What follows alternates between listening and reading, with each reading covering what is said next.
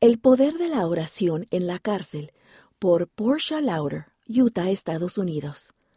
Siempre recordaré esa noche buena. Cumplí una condena de cuatro años y medio en una prisión federal por fraude de bienes raíces. La mayoría de las mujeres que estaban allí eran calladas y respetuosas, pero luego trasladaron a diez mujeres a la celda que estaba frente a la mía se quedaban hasta altas horas de la noche riéndose y escuchando música a todo volumen. No parecía importarles el efecto que su comportamiento tenía en las demás. Mis compañeras de celda me pidieron que hablara con ellas, pero en la cárcel las conversaciones de ese tipo por lo general no terminan bien. En vez de ello, pedí en oración que esas mujeres cambiaran su comportamiento y que se restableciera la paz, pero la situación solo empeoró. Una noche, al estar orando, me di cuenta de que no había hecho ningún esfuerzo por conocer a mis vecinas. Al día siguiente fui a su celda y hablé con ellas.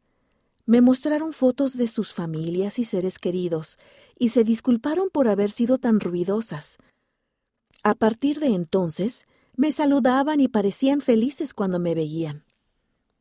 Unas semanas antes de Navidad, me invitaron a pasar la cena de Nochebuena con ellas, y además hicimos planes para compartir entre todas experiencias espirituales que hubiésemos tenido. En Nochebuena nos reunimos y colgamos algunas decoraciones de papel. No teníamos árbol de Navidad, pero todas sentimos un espíritu de paz. Después de nuestra sencilla cena de atún y papitas fritas, compartimos nuestras experiencias. Todas éramos de diferente religión y la historia de cada una era singular, pero nuestros corazones se conectaron y reinó el espíritu. April contó que su mamá había muerto de una sobredosis cuando April tenía 14 años. April vivió en la calle y a los 15 años tuvo una bebé que dio en adopción. Luchó con su propia adicción a las drogas, empezó a venderlas y con el tiempo la encarcelaron. Un día me pregunté por qué todavía estaba viva, dijo April. Nada cambiaría si yo moría. Nadie sabía que estaba en la cárcel y nadie se enteraría de que había muerto. Entonces oró y le preguntó a Dios si él sabía quién era ella.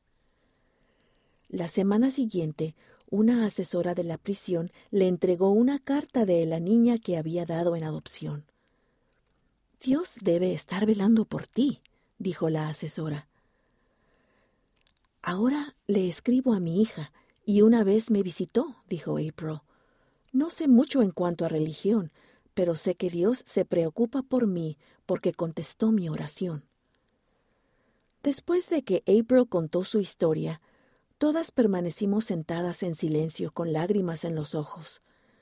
Durante el tiempo que estuve en la cárcel, derramé el corazón en oración, pidiendo al Padre Celestial que velara por mi familia y la protegiera, pero cuando oré por mis vecinas en la cárcel, comencé a reconocer su potencial divino y sentí más plenamente el amor y la misericordia de nuestro Salvador.